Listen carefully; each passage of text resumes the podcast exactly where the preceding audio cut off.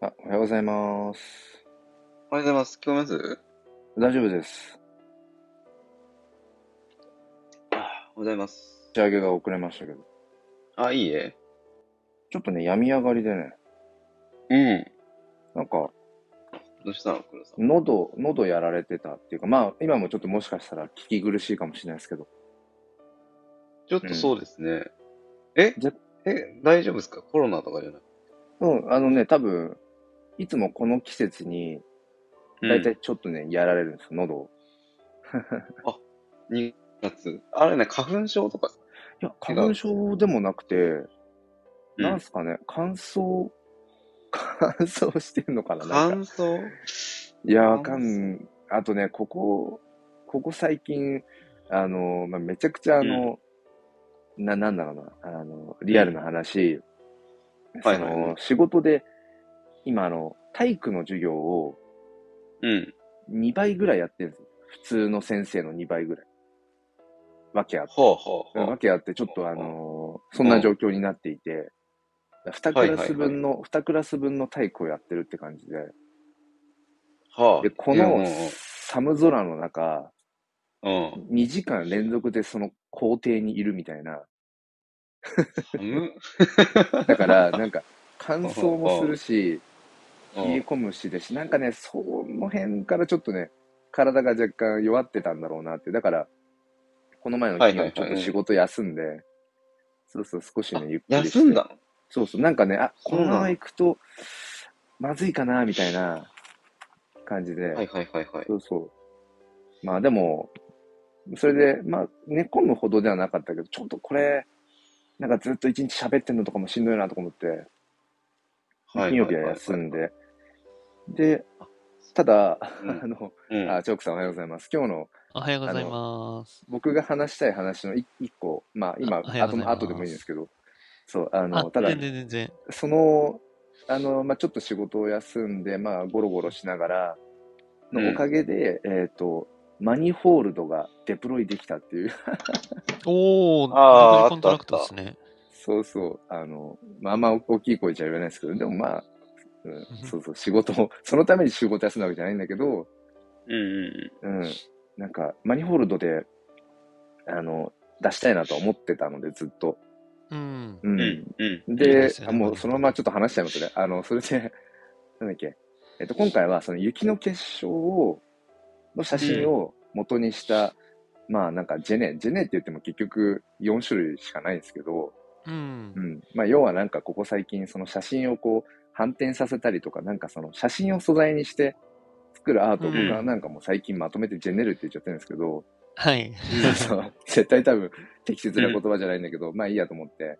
で、今回その、い雪の結晶だから、うんえっ、と、まあ期間限定でリリースしたいなっていう、そのまあ雪解けしちゃう前に今の時期ってこ季とで節すね。的に。でも、あだからその期間限定でいついつまでですよっていうのプラス、あの、はいはいはい欲しい人が誰でもいくつでも買える状態。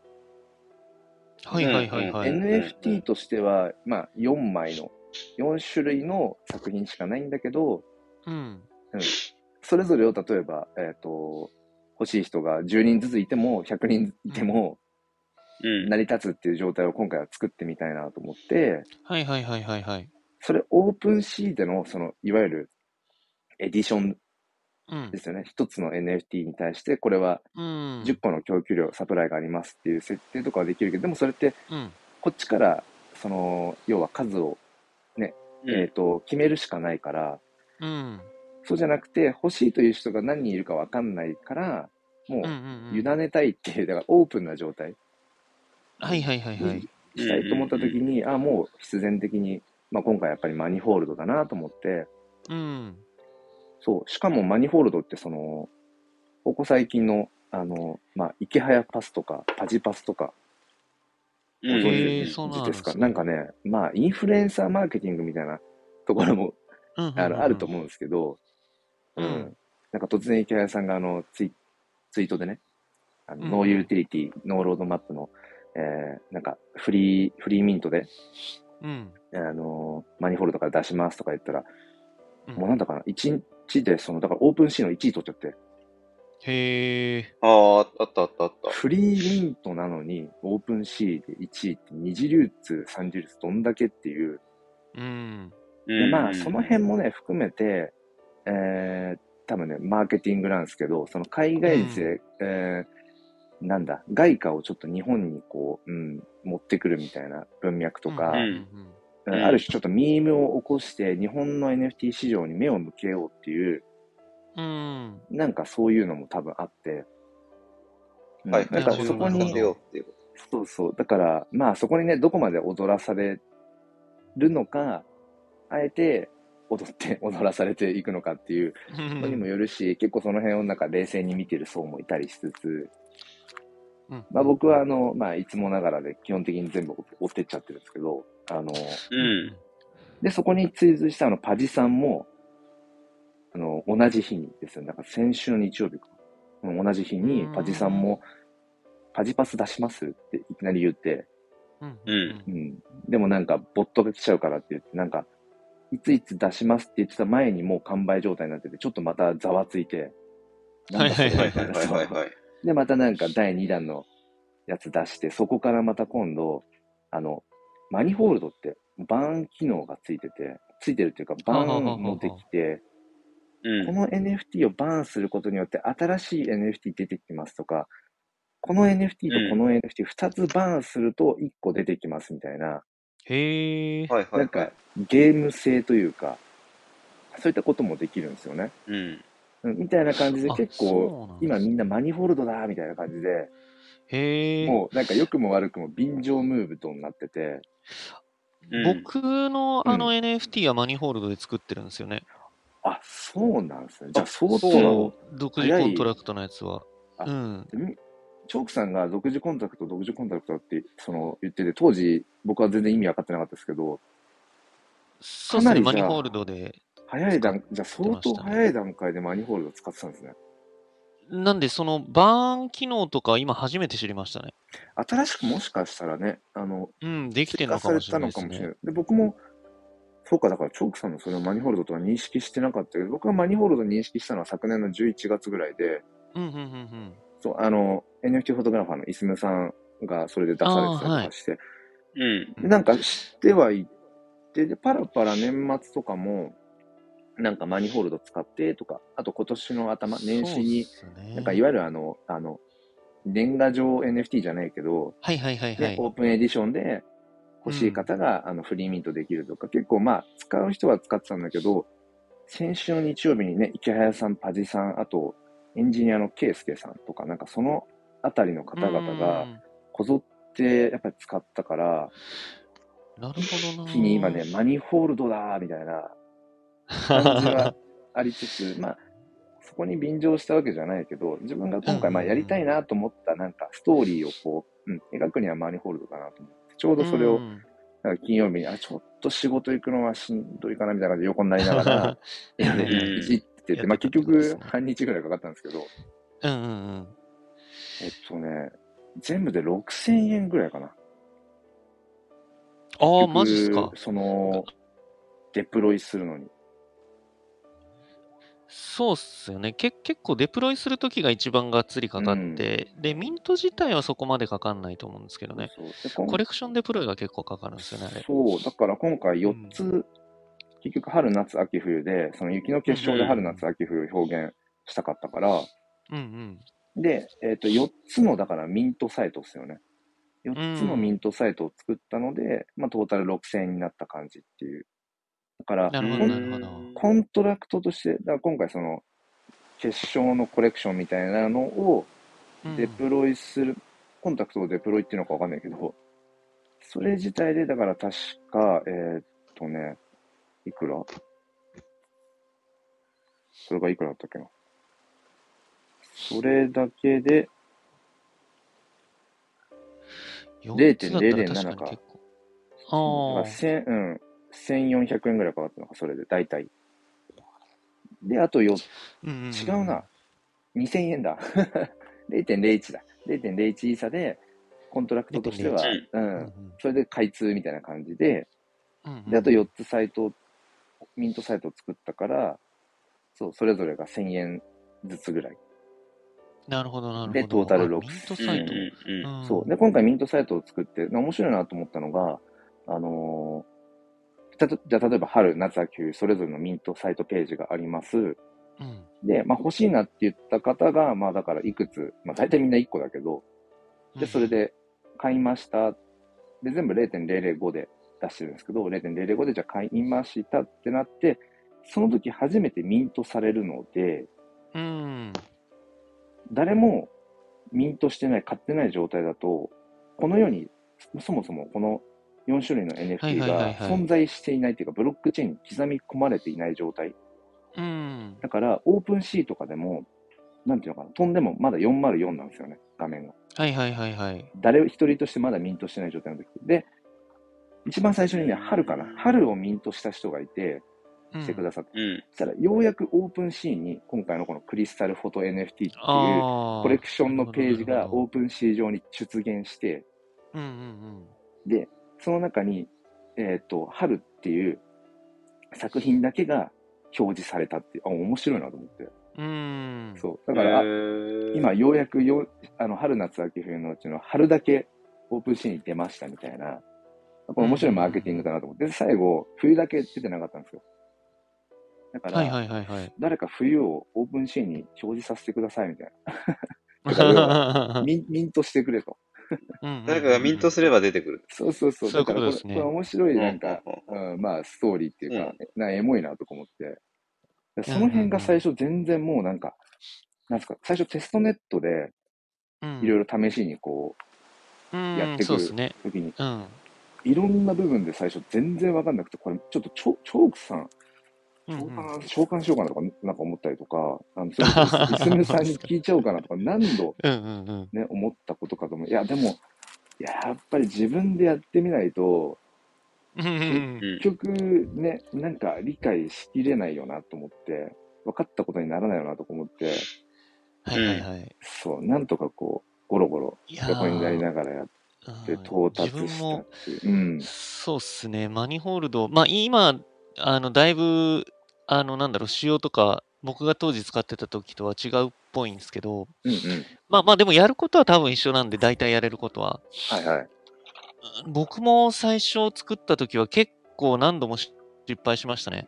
うーん。そうなんだ。そうっすね。で、多分今の黒さんのお話聞く限りだと、あの NFT の、えー企画、うんえっ、とあそうそうそう ERC721 っていうのそうそうと ERC1155 っていうのがあって、そうそうそうで、おそらく ERC1155 の方でやってるんですよね。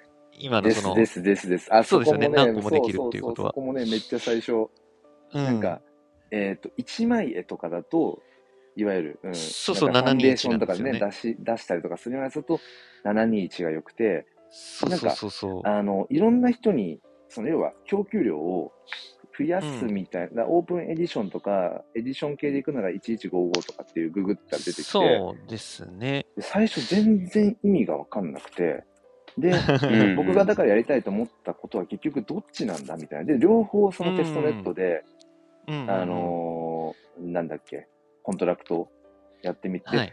どっちもいけそうじゃんみたいな。え、じゃあどっちとか思いながら、で、何人か知ってる方のうん。えー、と過去のその、うんオープンエディションのマニフォルドのペーうんジ飛んでみたりとかして、あこの方は721あこの人1155だどっちみたたいなすごい混はいはい乱して、はい。で、あります。説明とかも、ね、英うん語のあれをこうなんだ日本語訳にしてみたりとかしてもいまいちあれで、うんうんうんうんちょくさんこれで合ってますかねその7例えば今回僕がオープンエディションで、はい。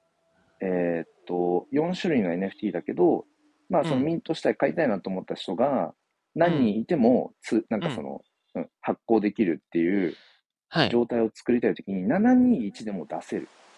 721でも、いや、だ、うーん、だけど出せるんですけど、まだけど、あ、うん。あれですよね、721で作っちゃうと、はい。例えばじゃあ、えーっと、春、春を欲しいなって人が4人いたとして、はい。 4人がミントすると、たいわゆるうんオープンシー上の、そのアセットのところに、同じ春の画像の NFT が4つ出あ、現すそるうです、そうでっす。ていうこと4ですよつね。出現するし、プラス枝番ができますね。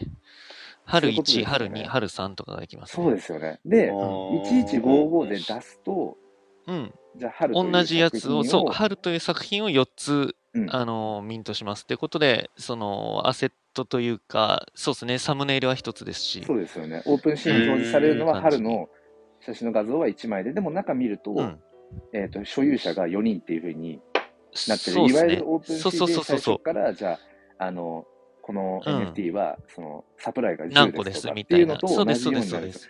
合ってたとそうかっ。すなるほどね。ですねうなんで、本当になんだろう、一つの作品だけってしたいのであれば、721の方がいいし、うん、いくつかミントしたいっていうのであれば、1155でいいんですよね。で、ただ僕が本当にやりたかったのって、その、えっと、オープンシーの、えっと、そのコレクションのステステータスっていうか、あの、なんか詳細を見たときに、あの、シンボルネームが欲しかったんですよね。うんうんうんうんえっと、オープン C で作ったやつは、えっと、なんだっけな。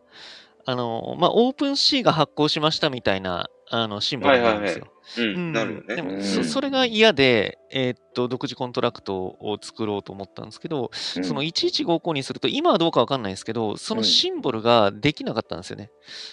ERC1155 っていうシンボルになっちゃってて、うんえ、これじゃ意味あーないんだけそどうなみんただいな、 そうなんですそうよでね。すシねンボルってなん ですか、その結局マニフォールドえでっとデプロイするときも、その、えっと、コントラクト名、あ、そうそうそう、コントラクト名、シンボルって決めるんですけど、そう、あれもね、だからシンボルってどこにどう表示されるあれなんだろうなとか思いながら、えっと、それがですね、例えば一つ NFT オープン C で開くと、えっと、イーサスキャンになるのかなあ、そうですね、イーサス、イーサスキャンか。うんえっと、オープン C 開いて、うんうんあの、コレクションの何々についてとかあると思うんですよ。うんうん左下の方に作品作品の下に説明とかがあるじゃないですか。はいはいはい。で、それであの何々についてっていうところを開くと、イーサスキャンが開くと思うんですよね。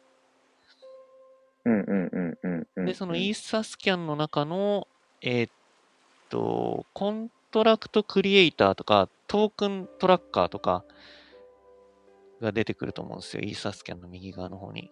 で、そうすると、そこが、あの、オープン C で作ったやつはオープン C 何々ってなってて、っていう今ね、感じ追えなかっですね追えなかったんですけど、あ、ごめんなさい。あ、大丈夫、大丈夫。あそう多分あ、でも今あれですか、パソコンで見てるかそら、こがスマホで見てあ、そうですね。ね。ぼ僕はごめんなさい。パソコンっすね、大体。あ、これか。うん。あー、これかな、アバウト、アバウトなんちゃらかな、このコレクション自体のアバウト、コレクションの、かもしれない。あの、縦、縦3つの点の中にイーサスキャンって出てあきて、そうっすね。うそん、れイーサスキャンを出てきて、そうすうんると、あの、なんかこう、その、えーっと、NFT の履歴とか、うんうん。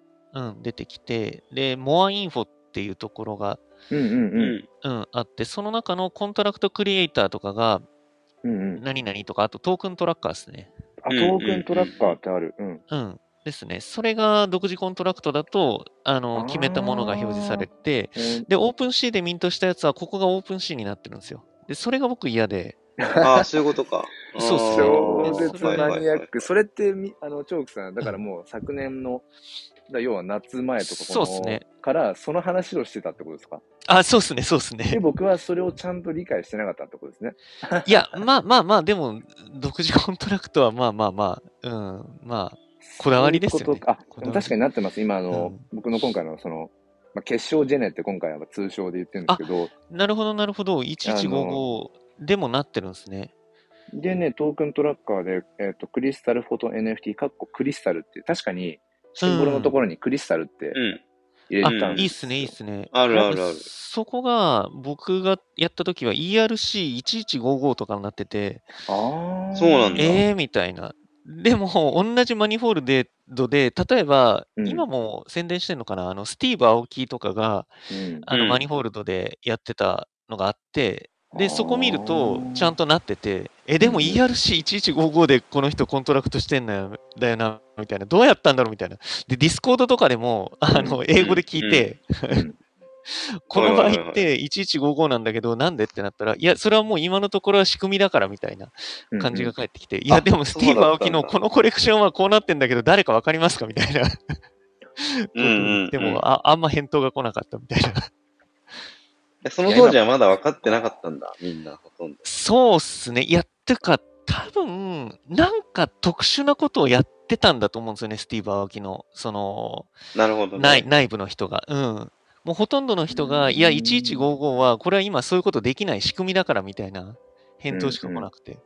うん。なるほどね。そごうちそそううさそん、こ、うれ、ちなみに、はい。えっ、と、マニフォールドでミントした NFT、まあだから、まあ、オープンシー以外にも反映されてると思うんですけど、あ、そうっすまあ、ね。いつも通り使いやすいからオープンシーでこう見ちゃってるだけで、うん。オープンシーで見たときに、あの、はいなんだっけ、いわゆる、えっ、と、トータルボリュームとか、うんうんうん。そのフロ、なんていうか、その辺がこう、表示されないじゃないですか、マニホールドでミントすると。でも、これって、はい。時間とともに表示されるんでしたっけいや、というか、ミントされたり、なんか取引があったら、されるんじゃないですか、ね。あ、そっ。か。だから、セカンダリーで、まあ、今後もはいしセカンダリーでこのクリスタルフォート NFT のコレクションがうん流通してったら、そこの部分だけが、あ、そこが、そっか、うん。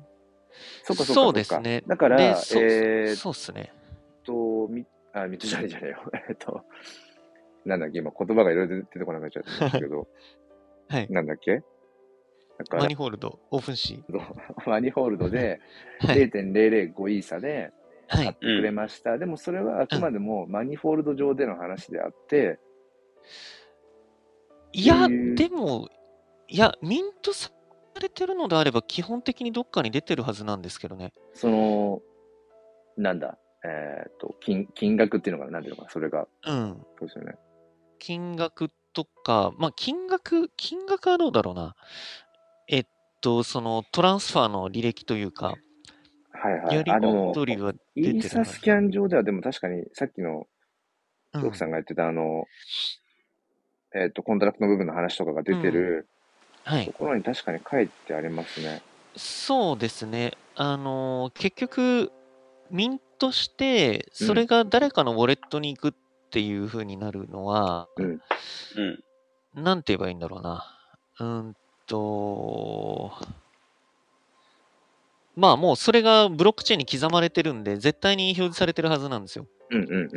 だから、その、ちょっと僕もオープンシーの仕組みが、ごめんなさい、皆まで把握してないからあれなんですけど、はいはい。オープンシーがその履歴として表示させるのが、最初の履歴とかがなんか省略されてるのかもしれないですね。わかんないですけど。うーんその、オープンシーでミントしたやつが出てて、マニフォールドでミントしたやつが出てこないっていうのであれば、うんうん。ちょ最初のやり取りがどっか、なんだろうな、省かれてるというか、結局オープンシーでミントすると、あれって本当に、なんだろう、オープンシーが発行した NFT の最初の所持者が自分っていうことになるんですよ。うんうんうん。ああ、なるほど。そういうことなんだ。そうそうそうう。そう。うんうんでう、んただマニホールドで、えっ、と、ミントすると、うん。なんていうか、なんて言えばいいのかな、自分のコントラクトというか、ウォレットというか、うん。自分の自身の、まうあ、ん自分が書いたプログラムが、あの、ななんだろうな、ミントしてるから、うんそれがまたもう自分のウォレットに入るっていうか、ななんて説明したらいいのかな。ああ、そういうことでもなんだ。なんかね、ちょなん直前というか。なんとなく理う解はん。そこの辺の階層の違いっていうか、うん。それが、やっぱりある程度その、それこそ、その、うん。企画、71とか1155の概念とか、うん。なんていうんですか、その結局オープンシーで NFT をうんミントするってどういうこととか、うんうんうんなんかその辺をある程度こう知識を入れないと、うん。そもそもなんかいまいちもうよく理解しできないですよね、この辺あって、まあそうですね。ね。ですし、まあ、うーん、どうなんだろう。もう本当に好き好きな気がするんですよね、結局。うん。うんうん。そのうん1155とうん721の違いが分かって、まあいいこともあるし、でうんも、うんマスト事項ではないはずなんですよ。うんうんうん。うん、例うんえばそんな NFT を気が楽しむとすかる、うんそうそうそうそうそう、うんその NFT に対して感動するとか、うん。もう、でもっと言えば、僕はちょっとやっぱり気になっちゃうけど、別に独自コントラクトじゃなくてもいいと思うし、うんうん。うん、だからその辺はもう本当個人個人のなんていうか、どこになんかこう、ワクワクするかというか、うんうん。うん、な感じは気がするんですよね。だから今回僕も、その、なんだっけな、あの、マニフォールドが流行りものだからやろうみたいなのっていうのは全然僕の中で本質的じゃないし、まあ、もちろんうんうんうんとりあえずやってみるっていうのはすごく収穫はあると思うし、うん。うん、そうですね、そうでですね。もうんなんかやっぱそこに、なんかそれこそ必然性っていうかストーリーがやっぱり自分はいつも欲しいなと思ってるから、うんだから今回、まあ、別に無理してマニフォールドを使うつもあの必要はないなと思いつつ、うん。ただ、その雪の結晶だから、うん、やっぱり限期間限定の方がリアリティあるような、うんうんでも、うんだからといって、なんか今、ね、こうメインでやってる炎の写真じゃねみたいに一点一点しかなくて、うん、うん、買える人買えない人がいるじゃないけど、うんそういう感じじゃなくて、まあ誰でも手に取れる状態にしたいなとか、うんうんうん、ことを考えたときに、うん、まあそのマニホールドを使った方が、うん、それが実現できるなっていうのが、まあ、天秤にかけたときにあったのでうん、全然全然いいじゃとあ思います、使ってみようっていう。だから、なんかクリエイターですよね。クリエイターがどうし、どう表現したいかっていう、うんうんうんうん、延長線上に、うんやっぱりこういううん手段として、マニホールドを使える手段とか、うん、そういう順番なんだろうなっていう。うんそうっすね。であと僕うはん本当に単純に、あのー独自コントラクトでやろうと思った時に当然、あのーコード書けないしってなると、うーんとやっぱそういうサービス使わなきゃいけないなっていう風になった時に、今はどうかわかんないですけど当時チョコファクトリーチョコファクトリーわかりますかねうんなんか聞いたことがあるよう結構日本、日本で多分一番独自コントラクトサービスでもてはやされてるんじゃないかな。でもその時が確かね、えっと、2メガだっけな、2メガだっけな。なんかまああの、その一つの NFT 化させる、うーんとコンテンツに対して、容量がちょっと少なかったんですよね。な。うんうんうん。うんうんで、その、マニフォールドはいくつだっけな ?20 メガだっけな僕がやった時は。一つのものに対して。200だっけななんかまあ、とにかく桁違いの容量がに対応してたんですよ。うんうんうん。うん。っていうのもすごいいいなってのもあったのと、あと、えっと、大体の独自コントラクトって、その、黒さんが時折、あのお話しする、じゃあ実際のそのデータはどこにあるのかっていううんうんうん。うん、問題あるじゃないですか。自分のハードディスクの中にあるのか、それとうもそうじゃないのかっていう。で、えっと、大体、まあ、独自コントラクトでも、オープンシーでもそう、まあ、オープンシーはちょっと確かオプションで選ばないといけなかったと思うんですけど、あのー IPFS っていう分散型ストレージに大体格納されるんですよね。うんうんうん。はいはいはいはい。うん、で、えっと、IPFS だと、そのピン止めって言って、えー定期的にその、ちょっとこう、まあ、お金を払ってじゃないけれども、うーん、をやってピン止めしとかないと、その永続性が担保されないんですよね。うんうんうん。えーおうただマニ、マニフォールドのストレージっていうのが、えっと、これいつも、えっと、読み方忘れるんですけど、 あの、また別の分散型ストレージを使ってるんですよ。うんうん。うんうんうんで、そ、の、えっと、なんだっけな。まあ、それっていうのは、一回、そのトークンで支払っちゃうと、基本的には何十年か何百年か、その分散型ストレージの中にずっと保存されるんですよね。うーん。うんうんうん、で、そのストレージサービスと提携してるっていうのもかなり魅力的だったんで、だから、あ、マニフォールド一択だなっていうふうに当時は思ってたんですよね。なるほどね。結構 NFT のその、うん、重要性なところって、うん。まあそもそもそのコンテンツがどのぐらいの容量に対応してるかっていったところと、うんうん。あとやっぱうんうりんそもそも NFT って、まあ唯一無二性だったり、ぜうん。うん、ねっていうことを大事にするものだから、うーんそのデータ自体がいかにあの安全性が保たれるかうんうんうん。みたいなところが重要だと思うから、だからそれをこう、気軽にうん。うん、あんまり知識なくできるっていうのが結構調べた結果マニホールドぐらいしか当時なくてだからやってたっていう感じですねそうっすねうん分散型ストレージも結構やっぱ面白いっすね本当にうんっていうまあ相当マニアックな話ですよね。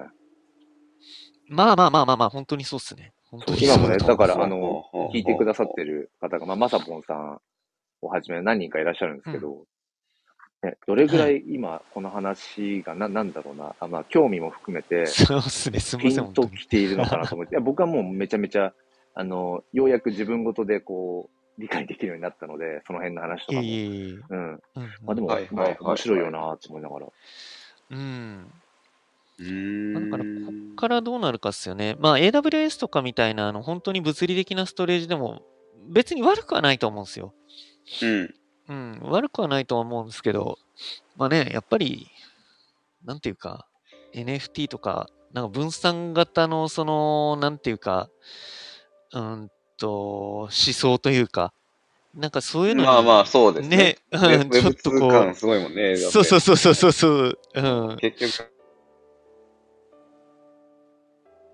アマゾンが管理あ、そうそうそううそうそうそうそう、そうだったらさ、み たいな。なんか、ロマンですけれども、もはや。うんはいはいはいはい。そこから行くうと、ちょっと話、いきなり変わっちゃうんですけど、あ、全然全然。あの、お二人、ダムスって知ってますダムス。あのダムスいや、わかんないですね。あダムスのわかんない。ツイッターキラーになるんじゃないかって言われてる分散型 SNS で、はいはいはい僕はい。も昨日ぐらいに知ったんですけど、まあまさぽんさんが参考になりますって、そうあの、ダムス。あ、ええありがとうございます。ダムスえっとえマジってどういう感じえでっ、すか、とね、今打ちますね、コメントのところに。あ、ごめんなさい。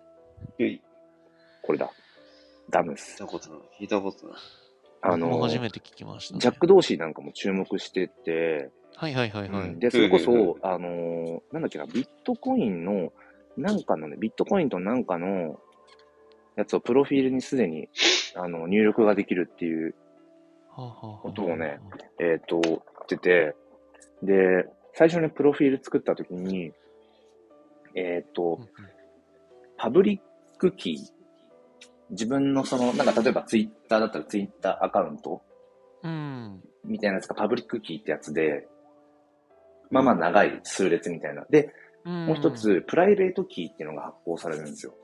はいはいはいはいで、。そのプライベートキーは、いわゆるそのメタマスクウォレットの、あの、シークレットリカバリーフレーズ的な扱いっぽくて、なるほだど。かうらん。結局それって何を言わんとしてるかっていうと、うんうん。あの、だから SNS 的な感じなんだけど、アカウントを独自が管理するっていう、うんうんうんうん。なんかそのはいプはいライ,、まあプライベーそトういうことキですーよねを誰かに教えちゃうと、はいはいはい。乗っ取ら簡れち単そゃうといううか。簡単に乗っ取られるっていうところで、そう割とだからその、なんか Web3 的なうんことを意識していって、しかもなんか面白いことに、一番最初になんだユーザーネーム入れるときとかの、うん。あのいわゆるあの山田花子的な、もともと入ってる部分に、サトシ中本って書いてあるんですよはいはいはいはい ははは。なるほうどんなるほど。うーんそうそれを今なあんれかっすね。順番待ちなんですね、ダムス。ウェイトリストになっですね。えウェイトリストっすね。てうん。まだローンチされてないんですかね。いや、サービスとしてまあなんか、あれっすね。あのー昨日かな、僕でもあれですね、普通にアアプリでインストールしましたね。多分、えっと、Apple、ああ、なるほど。えっと、多分 iOS がテスト版が今リリースされててやってますなね、るほどねベあ、ータ版がそういうことうなんんだ。うんうそういうことか。んうんうんはいはいはい。で、ベータ版も今多分テスターの数が上限に達してるってなってるんで、あ、じゃあつ、本当に今は使えないんだ。ぽいっすね。う。うんまあでも、なるほど。なんか見そたうだから感じは本当にツイッターみたいな感じですね。そうそうそう。ん。なんかあの、うんただなんか、自分のツイートの消し方がよくわかんないっていうのはあるけ ど、でもなんかこぞって本当に、なんだろう、僕もタイムライン上に、うん。ダムス始めました。あ、クリマンジさんおはようございます。ダムス始めました。マストドン。あのうんうんうー、んこの、あ、これ、自分の、なんか、なんだっけ、えっ、と、パブリックキーですみたいな、フォフォローししてくださいみたいな、うん、バンバン流れてきてますうんね。はいはいはいはい。うんまあ、それで果たしてね、ツイポストツイッターになるかどうかっていうのはわかんないけど、うん。うん、結構ね、ツイッターも今、いろいろとガヤガヤしてる、 ガチャガチャしてるから、そうっすね。そまあ、うん。いや、本当にそうっすね。なんていうか、分散型の、うーん、SNS は、まあ、出てくると思うんですよね。出てくると思うし、うん、SNS こそ本当に分散型が好ましいとは思う、うんあーどう、うん、思うな、やっぱり。うん分散型がいいとは思う。うんえー、まさぽんさんがおっしゃるマストドンっていうのもちょっと調べてみたんですけど、もう10 2016年にある分散型、あれっぽいですね、ソーシャルネットワークっぽいですうんうね。んそうマストドンもね、そのマサポンさんが言ってたから、うんうんうんまあ、ちょっとこう、そうそれもインストールして少し触れてみたけど、うんな、 なんだろうな、なんか、んちょっと違う感じっていうか、なん か、アンダ、アングラすぎるっていうか、なんかなるほどな流れてくるのもなんか別に対して、うんううんんっうてんいう内容だったので、気づいたら触れてなかったですけど、うん、でも今回の、う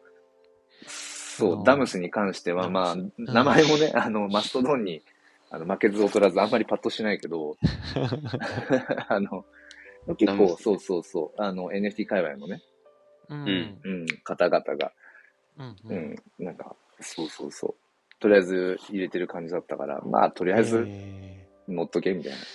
ーううんん、はいはいはい。いや、本当にいいと思いますね。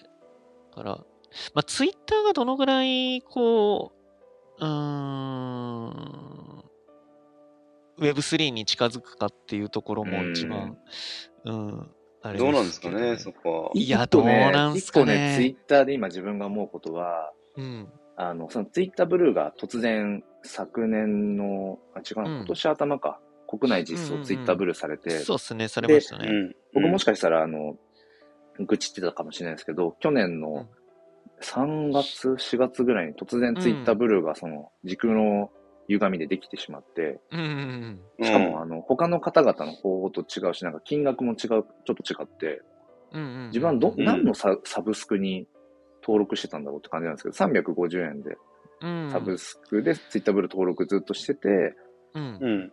で、昨年の12月末ぐらいに突然もうこのサブスクはもうなくなりましたと。ああ、はいはいはい、突はい。然あ、解除そういうとそうそうこそう出たんだ。で解除されうんて突、突然このサブスクはなくなりました。どういうことだろうと思ったら、うんあなるほど。日日本本ででね正式実装されるうん前触れだったんだねと思って、うん、で、その、みんながね、普通にツイッターブルー登録できるようになって、で、自分もちょっとうまんあ、すでにずっと使ってたから、機能性とかは知ってたし、うんしかも一回ツイッターブルーに登録できてたから、その課金しなくても、あの、六角形アイコンにできる状態になってて、うんうんうん。だから別に、まあ、いいかなぐらいで思ってたけど、うんうんなんかあの、チェックマークとか、ちょっと面白いなとか、 あとチェックマークついうんうん認証されてると、うそれんこそスペースがこう、表示されるときに、はいまあ、上の方、上の方に行って、スペースって上ってどっちだろうと思うけうんど、表示されやすくなるとか、なんかいろいろまああ、そういうのもあるんですね。とりあえずまあ、へ使うだけ使ってみるかみたいな感じで、うん。まあ、1月、なんだ、2週間、あ、そんな前じゃないか、1週間前ぐらいに登録して、もう一回。うんうんーうん。で、なんだっけな、あの、そのに認証、チェックマークの認証待ちをしてた時に、うんうん。申請待ちの時って、もうアイコンとか、あの、プロフィールの自分の名前とか、うん。いじれなくなるんですよね。ええ、そうなんだ。ああ、そうなんですか。ロックかかっちゃへうんですよ、申請待ちの時は。ーはいはいはいはい。それこそその、なんかクリエイターとかやってると、あのね、うん自分の名前の横とかに、あの、新作リスト中とか、いついつまで何何々中とかよく入れたりあー、はい。そうしたいけど、それもできなくてっていうので、で、は昨い日、はいはい一昨日ぐらいにようやく、だから、申請して3日、4日ぐらいかな。経って、あの、は青あ。いチェックマークがついて、はいはいはいはい。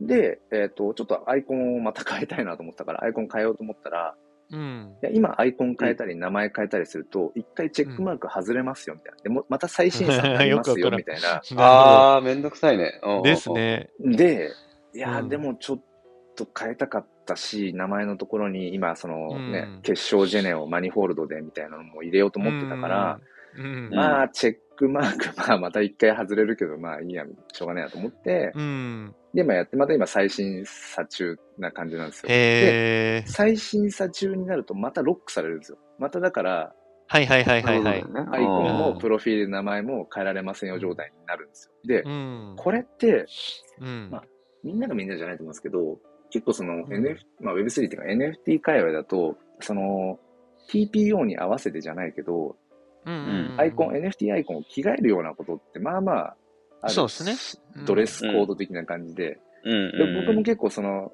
遊びに行くスペースによって、うんね。アイコン変えるなんてことはちょこちょこあるし、うん。はいはいはい。それこそピクセルヒーローズのね、あの、あれを発信するときはピクセルヒーローズにみたいな。うん。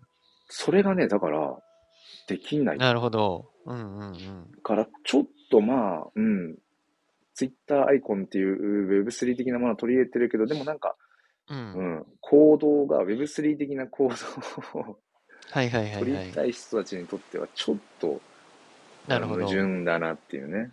うんうんうん。まさぽんさんもね、PFP 変えるといちいちチェックマーク消えるの勘弁してほしい。いや、まさにね。そうまだあなんか日本的ななんかがあるんでしょうね。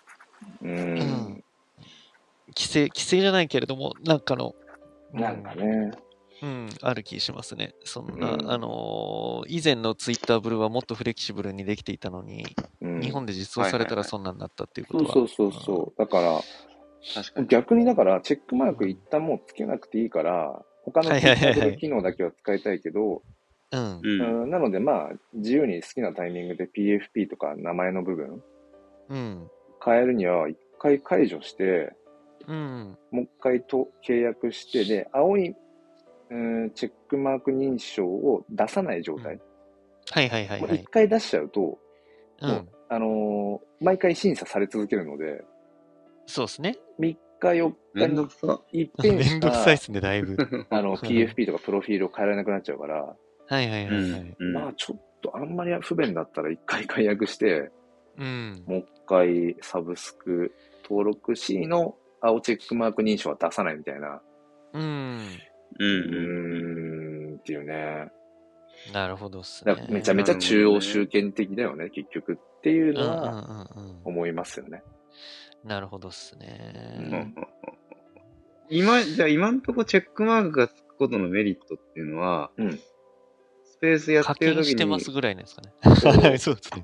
スペースやって順位が上がるみたしいな。やすいぐらい。とか、なんかあの、リプで、なんかこう上の表方に、ああ、はいはいはいはい。なんかちょっとうん。あんまりそこ体感してないけど、うん。なんかやっぱり、そう、やっぱ課金してるから、多少うん。優位な感じにはっていうけど、どうなんだろうねとか。あとは、それこそ、まあ、一般ピーポーはあんま関係ないかもしれないけど、うん、なんかその、偽アカウント、うんうんうん偽アカウントとのちょっと差別化にも一役買うみうん。なるほどなはるあほど。はあはあはあうんそういうことですうんね。なるほどねあ。え、い、いいくらなのちなみに。そのーえっとねサブス980円じたいゃなな。いあ、そうそう、ブラウザからで980円で、クはいはいはえい。ーアプリから行くと1380円。割といい値段しますね。割とね、うそんそうなんですよ。だから、こまで払うものでもないって気もしちゃうな。だか今のらと、ころ。うん。だかうらん多分、大半の方は、その六角形アイコン、うんうんうんうん。まあイーサリアムチェーンの NFT に限るけど、六角形アイコンやってみたい欲は多分めちゃめちゃあると思うんですよ、みんな。ずーっと。まあそうですね、 Twitter ブル NFT。うん。はいはいだかはいら、ツイッターブルーの他の機能として、そのツイートした後に30分以内だったらツイート編集できるとか、はいはいはいはおーあと、は、あの、ブックマークしたものをい。うんフォルダ分けできる。これ地味に便利なんですよ。おー、なるほど。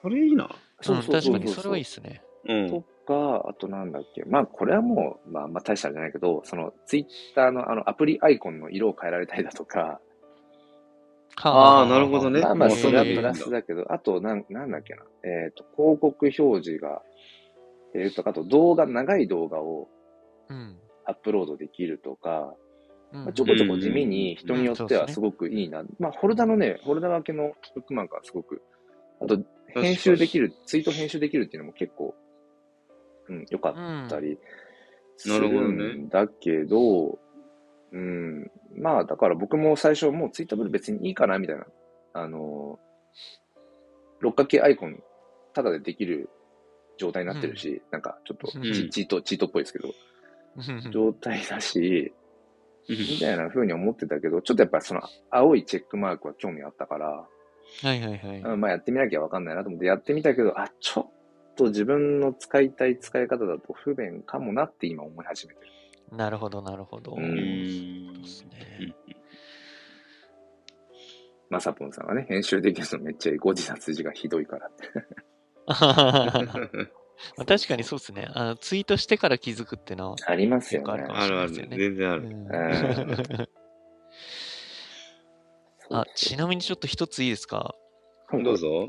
僕あの本当にこの1、2週間はあのチャット GPT 一色だったんはですいよ、はい。僕もやりやりままし。したたあのや、りました。日本の写真 NFT 界に未来はありますかってちょっと冗談では入れた ら、い。なんか NFT 的な説明が最初ビャーってきて、あそうっすね。そう、うんあの、ただし、まあ、まだその可能性は未知なのでっていう、うん。あのへえ。締めで、そりゃそうっすよねっていう。なるあほどね。のーあれって確か2021年までのデータベースを参照してるんですよね。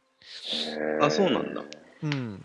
チャット GPT って。だかうんうんうんら、うんそれ以降のものに関してはなかなか、うん。そっかそっか。そうそうそうそう。なんですけど。いやー、もう僕は、もういつの間にかですけど、うん。もう、チャット GPT なしにはやっていけなくなるぐらいになってきましたね。ええどういうえー、いや、もうもうポ Google スでト Google 検じゃないで索すかすることが、 いや、本当にそういうこと、あの、はいはい5、60%減りましたね。そんなにもうあもうもうえー本当に、すごいな。まずチャット GPT に聞いて、でもまあ、まだ全然あの出たばっかりだから、うん。あの、いや、ちょっともうちょっと詳しいこと知りたいなってなったら、一応その Google で、なんかこう、裏打ち取るみたいな感じで、うん。なるほどね。もうほとんどのことはチャット GPT に聞いてますね。そういうことか。だから、あの、あーいわゆる今の、なん、Z 世代とかよくわかんない、その辺よくわかんないですくくりが、うん。あの、ググるんじゃなくて、インスタとかで、うん。ああ、は検索すいはるいはいはい。で、うんうんうんうんうん使い方として、そうですね、そうですね。それの、なんかまたさらに進化版ですね。チャット GPT で、なんまあまあ、同じような感じかもしれないですけど、うんいや、でも、明らかにチャット GPT の方がうん便利だなって思いますね。まあ、はいはい。何を検索するかにもちろんよるんですけどね。うん。あー。えー面白い。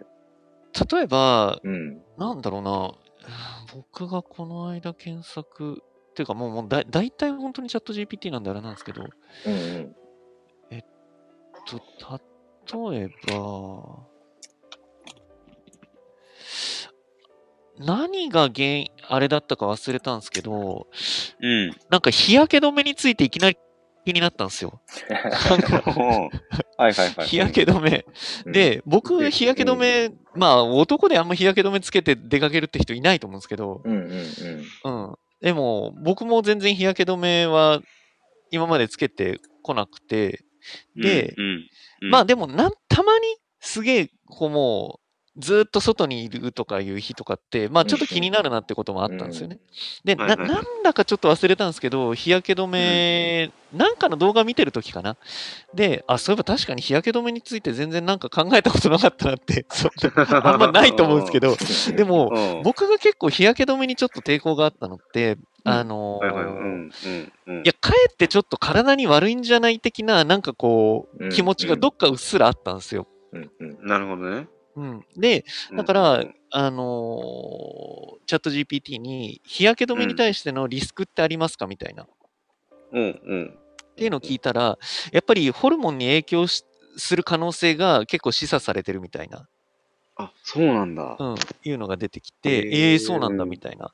で、じゃあ、そもそも、その化学物質で作られた日焼け止めじゃなくて、そのて天然物っていういうのうんかうな、んうんうん。で、、日焼け止め代わりになるものってありますかみたいな感じのをやったら、いや、じゃあ、あの、アボカドオイルだったり、何々オイルだったり、みたいなのがバーって出てきたんですよ。うん。でも、それはやっぱり化学物質に比べると、あの、ちょっと、まあ、やっぱり日焼け止めに対しての、うーん、役割は結構損なわれちゃうよと。なるほど、はいはい。うん、じゃあ、そういうなんかリスクもなく、結構いい感じのうん日焼け止めないんですかみたいな感じにやったら、えっとミネラルベースの日焼け止めみたいなのがあってはい、それは本当にもう化学物質的なものよりかはリスクが抑えられて、でなおかつうん割と、えーいい感じの効果がある。けれども、伸びが悪いみたいな。ああ、みなたいるなほどね。そうそうそう、感じなのが来て、え、じゃあ、あの、あ、iHerb わかりますかねあの、サプリとかが、えっと、あ iHub っていう、あの、外国サイトが世界的に多分一番大きいサプリを扱ってるサイトがあるんですけど、じゃあうん iHerb でなんて検索したら、そのミネラル的な、あの、ものがそこまでいったっ出ますかみたいなことやったはいら、はい4つぐらい候補が出てきて、いや、マジすごいね Google いらねえみたいな、て。すごくない 何すそれごいと思います、本当に。へえ。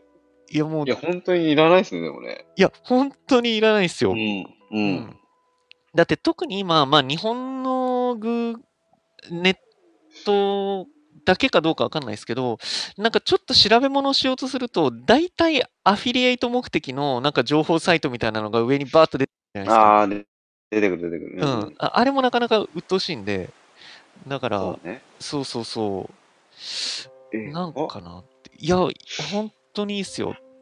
で、日本語で打っちゃうと結構レスポンスが遅いんで、なんか英語の方がなんか性能もいいっぽいですよね。あ、そうっぽいっすね。回答の、なんで回答の性能がいいって言あってあ、たなけるどほど。そういうのそううん、なんで基本的には DeepL で日本語バーって打って英訳されたやつを打ち込んで、で英語で返ってきたやつをまた DeepL であの和訳してねみたいなので使ってますね。あるんだ。へえそれ、ググるじゃなくて、なんて言いますうん、何なんですかね決めちゃいましょう。 それ言ってきましょう。あのググるじゃなくて、チャット GPT でしチャット GP GPT。GP ょ。 GP ちょっとなんか、キャッチーじゃないですね。チャ、うんチャトル、チャ、チャ、チャうんでも今、サブスクのプランありますよね、もうね。あ、マジですかなんかあれじゃないですか、うんなん海か外、アメリカの、海外だとりけあえず、チャット GPT。結構高かっプたねラン。月額20ドルとか書いてあそうるそう、あ2500円ぐらい。こうっすね。いや、でうんも払っちゃいたくなるな、そ れ。いや、っていうのも、あれなんですよ。僕が今、えっと、一番、まだ全然できてないんですけど、あの、コードを書いてくれるんですよ、プログラムの。あ、えうん、書いてあった。うん。うんコードを書いてくれてて、うんと、で、Python っていう、そあの、ーうん。深層学習の、うん、AI とかに特化してるやつで、で、そのうん Python コードとかもガーって書いてくれるんですよ。すごっうん。何々の、うん、た例えばですけど、じゃあ独自コントラクトを、えっとソラナチェーンで、えーうんミントするためのコードを書いてくださいって言ったらバーって書いてくれるんですよ。すうん、ごっうんいや、そうなんだ。優秀だ。で、ただ、えっと、まだまだで、そのじゃああ、全くプログラミング言語を知らない僕みたいな人間が、じゃあ例えばそれをうーんうとん実際に書いて実行できるかっていうと、やっぱなかなかできなくて、うん うん。そうなんだ。そうなんですよ。えー今いろいろ試してるんですけど、結局それを、あのチャット GPT で出力されたやつを、その、あのーそういう Python コードを実行できるような、またそのクラウドサービスとかもいろいろあるんで、それで実行しようとすると、まあ、まあ、ほとんどエラーになるんですよね。で、なるほど、なるほど。そうそうそう。で、エラー、出てきたエラーをまたコピペして、なんでこのエラーが出たんですかっつったら、あの、チャット GPT がここのエラーはこういう理由でみたいなことがバーって書いてあるんですよ。ほうほうほうほう、で、それもまた便利っちゃ便利なんですよね。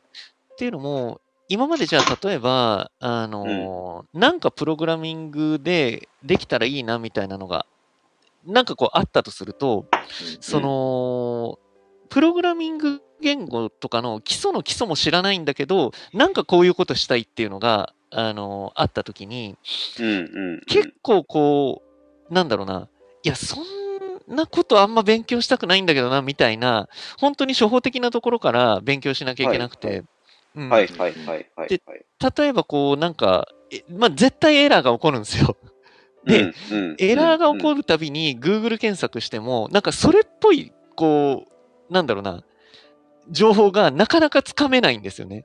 うんうん。はいはいはいはい。うんうんうんそれが初歩的すぎるがゆえに、あのーもうそもそも基本的すぎるから、そんな記事が出てこないのか、まあよくわかんないですけど、ああ、はいはい。うん。でも、その、エラーのコードとか、エラーの内容とかをこ、こういうソースコードを書いて、こういうエラーが出たんだけれども、なんでですかっていうと、もう適切な言葉がガッて返ってくるんですよ。うんううん。んうんうんうんうんうん。じゃあ、それをもとにまた、あのー訂正して、あのー書き直してみようってやったら、それはそれでまたエラーが来るんですけ ど、そうなんだ。そうそうそう。だから、まだまだなんですけど、ではいもは、いはいはい。あの、今までってこのエラーってなんで出るんだろうっていうことも、やっぱググってもあんまり分かんなかったんですよね。はいはいはいはい。うんまあそもそも英語だし。う。うんん、うん、うん、みたいなのがあって、すごいやきもきしてたんですけど、うん。うん、あの、的確にアドバイスが返ってきてっていうのは、本当にレスポンスがもうまるで違うんで、だかなら、るほどね。そうそうそう、うん多分、その、ミッドジャーニーみたいに、いや、今、ちょっと顔はあんまりうまく表現できないよね、みたいなのも、もう本当うにん半年とかですごい表現力が上がったじゃそなういですか。ね。うんううんん、それと同じように、もうソースコードを書くっていうのは、多分もう本当にそう1年ねとか2年ぐらいもうもで、うもうんうあっという間にできると思うんですよね。うんだから、アイディアだけさえあれば、こういうこととがやりたいな、こういう例えばこういうアプリ開発したいなとか、うんうんうんまあ、極端な話ですけど、こういう AI 作りたいなとかだったら、多分作れるんですよね。なるほどね。うんああ、面白いね。その誰しもが多分。っていうはのいが、はいなんか来るなっていう風になってきて、で、じゃあっていう風に考えて、でも AI の技術って、基本的にめちゃくちゃ金がないと作れないじゃないですか、その大元は。うんうんうん、ってなってくると、また、実は Web2 とかとは比べ物にならないぐらい、超中央集権が始まるんじゃないかみたいな予感もするんですよね。うん。なるほどねう。んああ、うんはいはいはい。うんそうそうそうそううん。で、その、チャット GPT が、を開発してる OpenAI に対して、確かマイクロソフトが1兆円規模の一応投資をう、んそううんありますよね。うん。ね、したっていう。うんうんいやー、なんか、どうなっちゃうんだろうってちょっと思いましたね。どうなんだ ろうね。すっげー便利なんで、チャット GPT。だから、うんえ僕はもう本当にチャット GPT なしにはもう生きていけないわってなったんだけど、うんえはいこれっはいはいてはいはいいや、じゃあ Web3 的に分散的に作れるのかってなると、うんいや、どういだろうやなみたいーな。どうなんだろうね。そうそうそうそうう。そう。あの、僕結構、なんだろうな。あの、Web3 的なブロックチェーンと同じ衝撃か、結構それ以上の結構衝撃を食らってて、今、チャット GPT に。うんうんうんうんうん。で、いや、これが、なんだろうな、中央集権的になるのであれば、すそれはそれで、え、どうなるんやろうみたいな、 うんうんうんうんうんうん、気はちょっとしてますね、今。うんはいはいはいはいはい。 だからう。うんん、はいはいはい。なんだろうな、AI 的な、あ、チャット GPT で美味しいコーヒーの入れ方、サイトって入れると順位付け。あ、出るどうなんすかねチャット GPT、えっと、あ、そうだ、えっと、順位付けしてお金られそうなんだ。多分、えっと、独自なんですよ。えっと、僕も、あの、それをチャット GPT に聞いたことあるんですよね。あの、そもそも、んん何なんですかあなたはっていう。ああ、いやいやいや。うん何を元というにここう調あべてそうそうるそうそうそう。何をもとに、ああのの、調べてるんですかっていうふうに聞いたところ、基本的には、えーっと、チャット GPT はウェブサイトを参照してるわけではないっぽいんですよ。ななるほどね。うん、何かのウェブサイトを参照した結果を出力してるわけじゃなくて、あのやっぱりその膨大なデータを学習した上で、まあ、やっぱり AI だかうんら、そのん自分の中でその学習したものを出力してるっていう。うんはいはいはだい。から、特定のサイトあの、ーここのサイトの情報を元に言ってるっていうんじゃなくて、基本的にはデータベースを取り込んで、そこで学習した結果をアウトプットしてるから、うんうんうんうんうん。なんで、あのーなんだろうな、僕も全然詳しいことわかんないんですけど、そうそうそう、そのアルゴリズムで学習した結果をアウトプットしてるっぽいんですよね。なるほどね。うんううんん。だから、まあ、基本的にはやっぱり GPT が独自に考えてるんだと思うんですよね。うんってことは、あの、同じ質問を1週間後したら変わる。可能性が。あ、変わりますね。うん。とっていうか、あの、その都度変わりますね、なんか。あ、変わりますね。変わる変わる。あの、もちろんうん趣旨は、あのずれてないんですよ、そこまで。そこまで趣旨はずれてないんですけど、あの言い回しが変わったり、あおのおそのさっきのコードとかもそうで、あのー僕もプログラム全然詳しくないですけど、プログラミングって結構その人の色が出るみたいなことを言うぐらい、あのー同じなんだろうな、動作を目的としたコードでも、書く人によってコードって違うっぽいんですよね。ーはいはいはいはい。うう、んんうんうんうん、なんで、同じ質問をしても違うコードが出力されたりするんですよね。うんうんはいなんで、やっぱり、こう、なんだろう。全然、その都度、違いますね、回答が。うん。うんうんうんうん。それはおもろいですよね。そう、面白いですね。ううんん。から、だいぶ、うん。本当にポスト Google、まあまあ、Google もそもそも AI に、あの、半端なく力入れてるから、うんうんうん。あれですけうん。ど、いやうん、やっぱ AI はもう、うん、なんだろうな、変わる気がする。なんていうか、いろんなものが。なんて言えばいいんだろそうう。ですうよん、そのい、や、そう、それはそうですよね。う。ん、あのーもしかしたらですけど、極端な話ですけど、ウェブサイトなくなるかもしれないですね。なるほどね。うん。うんウウェブサイトがなくなる気がする。うん。確かにね。うんう。それはあるかもね。そもそも、ウェブサイトって情報を発信したい人がいて、受け取りたい人がいるから成り立つじゃないですか。うんうんうんうんううんん。うちの企業はこういうあの企業ですっていうものを視覚的に表現したり、うん、っていうものだと思うんですけど、うん。なんていうか、その、今は AI って、その、文字ですけど、うん。うん、チャット GPT も文字ですけど、うんこれがもっと、うん、その、ね、物理的なコンピューティングとかストレージがいっぱいになったら別に文字である必要もないわけで、うんうん。確かに確かうに。ん。うんってなってくると、ウェブサイトいらなくねっていう。うん。確かにね。そう、もう僕も今テキストベースだと、もう明らかに調べ物はウェブサイトの Google じゃなくてもうチャット GPT になっちゃってるんで、うんうんうんうん。ってなってくると、ああ、ウェブサイトいらんなって、もうすでに僕は思ってるから、多分もっともっと進化してくると、本当にいわゆる情報を取得するウェブサイトってなくなってきて、で、そのチャット機能っていうのがもっとモバイルデバイスに実実装されてくると、うん。うん、話しかけたら帰ってくるみたいな。はいはいはいはい。うん、まあまあ、今もうんうんうんもうう、んそもそも Siri だったり、ね、あのーう、アんシスタントだったり、アレクサがあるような、うん。あれ、ナイトライダーの世界観ですね。してくる、うん、感じになんのかな、みたいな。今ね、あでの、 チャット GPT に、ウェブサイトはこの先なくなりますかって聞いたら、はいはいはいはい。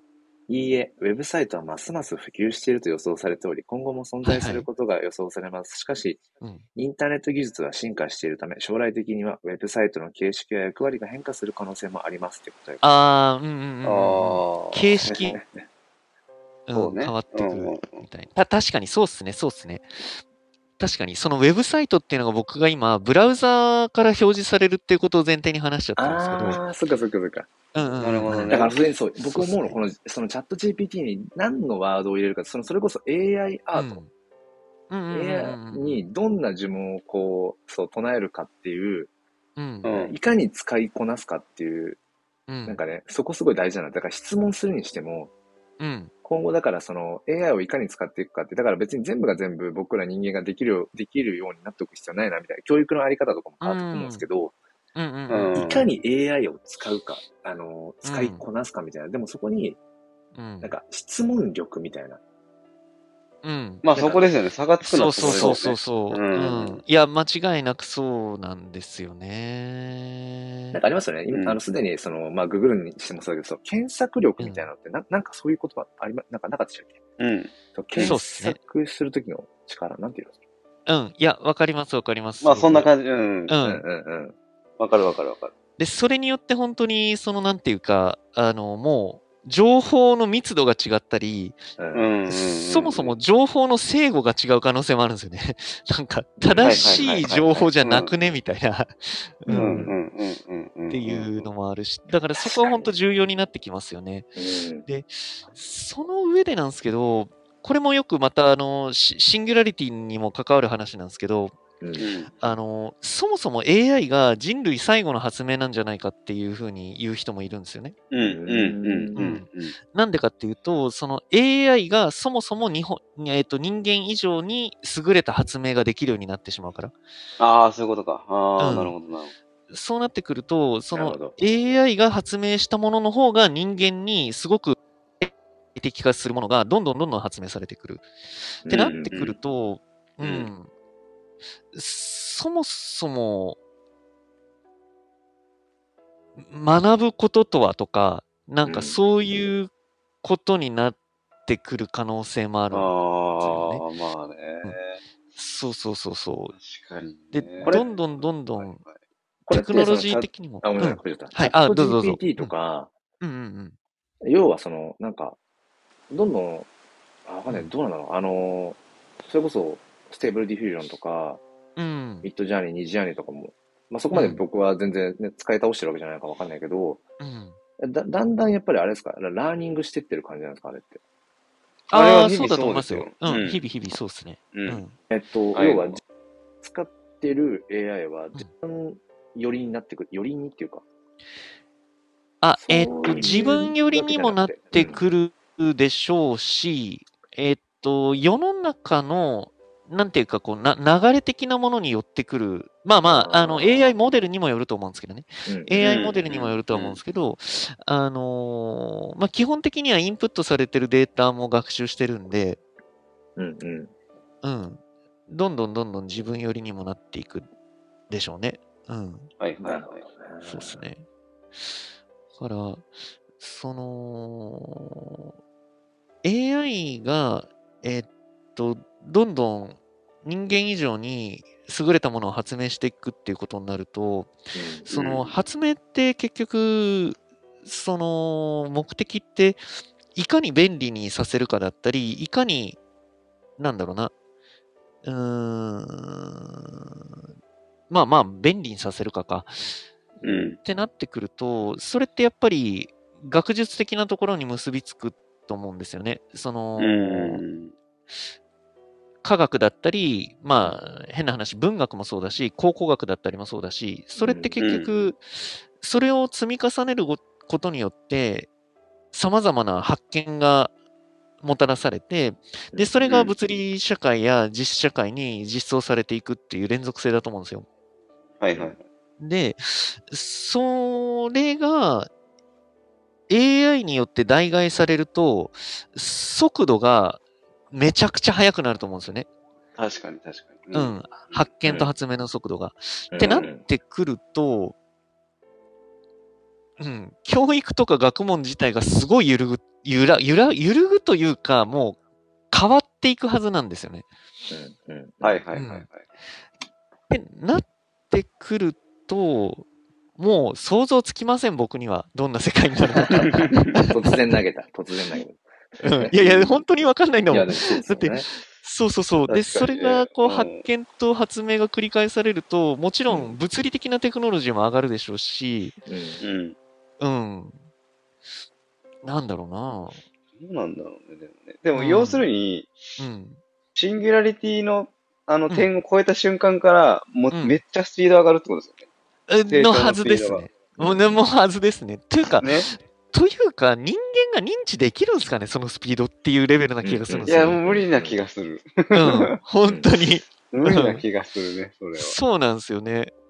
シンギュラリティって結局人間が認知できるというか、まあ、なんて言えばいいのかな。そうだよね。そうそうそうそうそうだそようね。まだその人人間が間がわかるような範囲じゃん。うん。多 分。そうなんですよ、そうなんですよ。人間がわかるよ。そうそうそうそう。だからそれを超えてしまうってことは、そうそうそう、そもそも認知できるのかっていうところもあるしう、ん、うん。うん、確かに DAO の定義も、うん、ほ本来、だから、今、だから NFT 界隈で、なんちゃらダボってやってるのは、まあ、あれは、まあ、うんコミュニティの域を超え、まあ、なんなんだろうな。ある程度ね、ウェブ2的なコミュニティの域をまだなかなか超えられないと思うけど、うんうんううんんその、ビタリック・ブテリンが言ってるのは、うん結局、まあ、スマコンが中央にあって、うん周りにこう人がいてって、で、さらに突き詰めていくうと、ん中央がスマコン AI で、で、周りもうんうんうんうん AI みたいな世界。うんうんうんうんあーそこはいはいまで行っちゃううんうんと、うんもはやそれが今どこでどう行われてるのか、僕ら人間は認知できないんじゃないっていう。うんえ、 もうそこにはい、はいはいはい中央が AI で周りも AI って。そうそうそうそうそうそそうそもそも可視,、ううん可視化っていうかなんだろうね。うんそのレベルですよね。そのレベルですね。だから、まあ、超ディストピア的に考えれば、うん。まあ、そもそも人間に生きてるのか問題もあるし、ああ、はい。うんんただ、うん AI っていうのはあくまで人間がいかに便利に生活できるかっていうことをもとに、うん、あの、設計されているものだし、そう、それ以外に、なんだろうな、ありえないと思うので、うんうんうんその域を脱しないのであれば、より本当に究極的に便利になるだろうし、うんうん。ううんん。うんだから、ね、本当になかなかわかんないですよね。まさぽんさんあが、シンギュラリティっていう言葉、ダオぐらいの認知度ですかね。息子に聞いても、はてなって感じなんですかって。あシンギュラリティ。シンギュラリティは結どうな構んだろもううね、ななんでしょうね。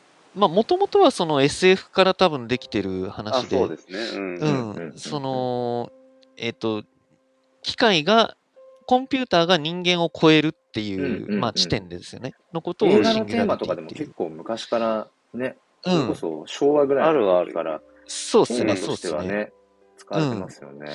だから、結構、なんだろう、こう、え、SF マニアの間では多分、なんかもてはやされてた言葉みたいな。うんうんうんうんで、それが最近やっぱり AI とかが対等化してきて、割と、うん、普通の人も、もうぼ僕も最近知ったし、シンギュラリティって言葉って。まあ、僕も最近そうですね。そう言っちゃえばね。うんうんうんうん。キャシャーンね。キャシャーン。キャシャーンありまし たね。シャンとか超懐かしいな。夏いっすね、キャシャーン。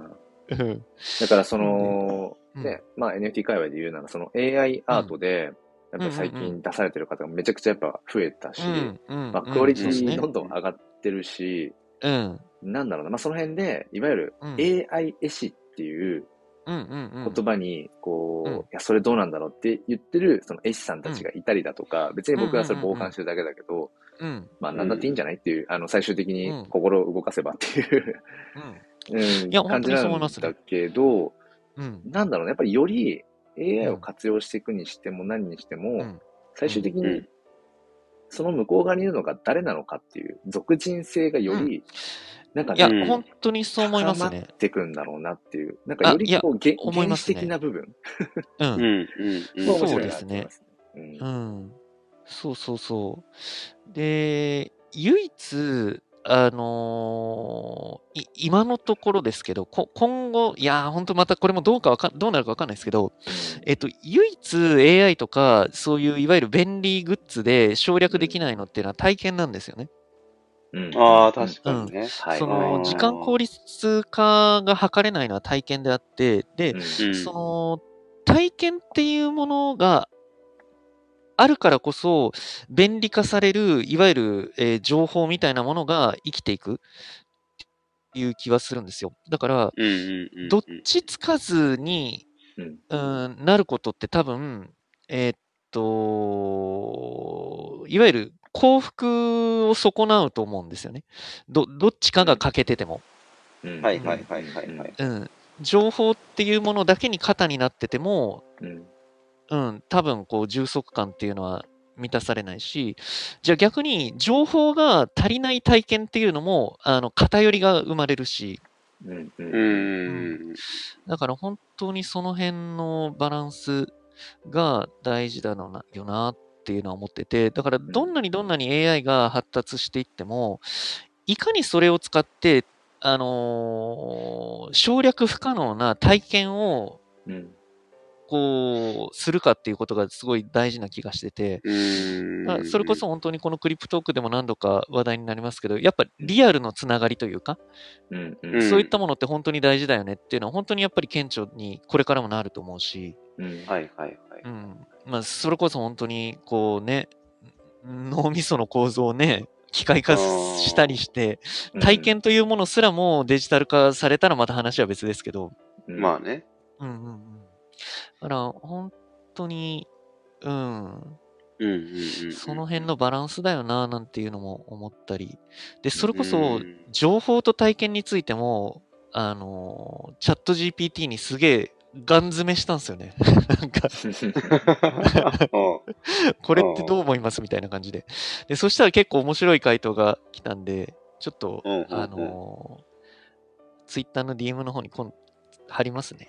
あ、ぜひぜひぜひ。け結構長いからあれなんですあけそどう、うん そうそうそうそう。面白いんですよね。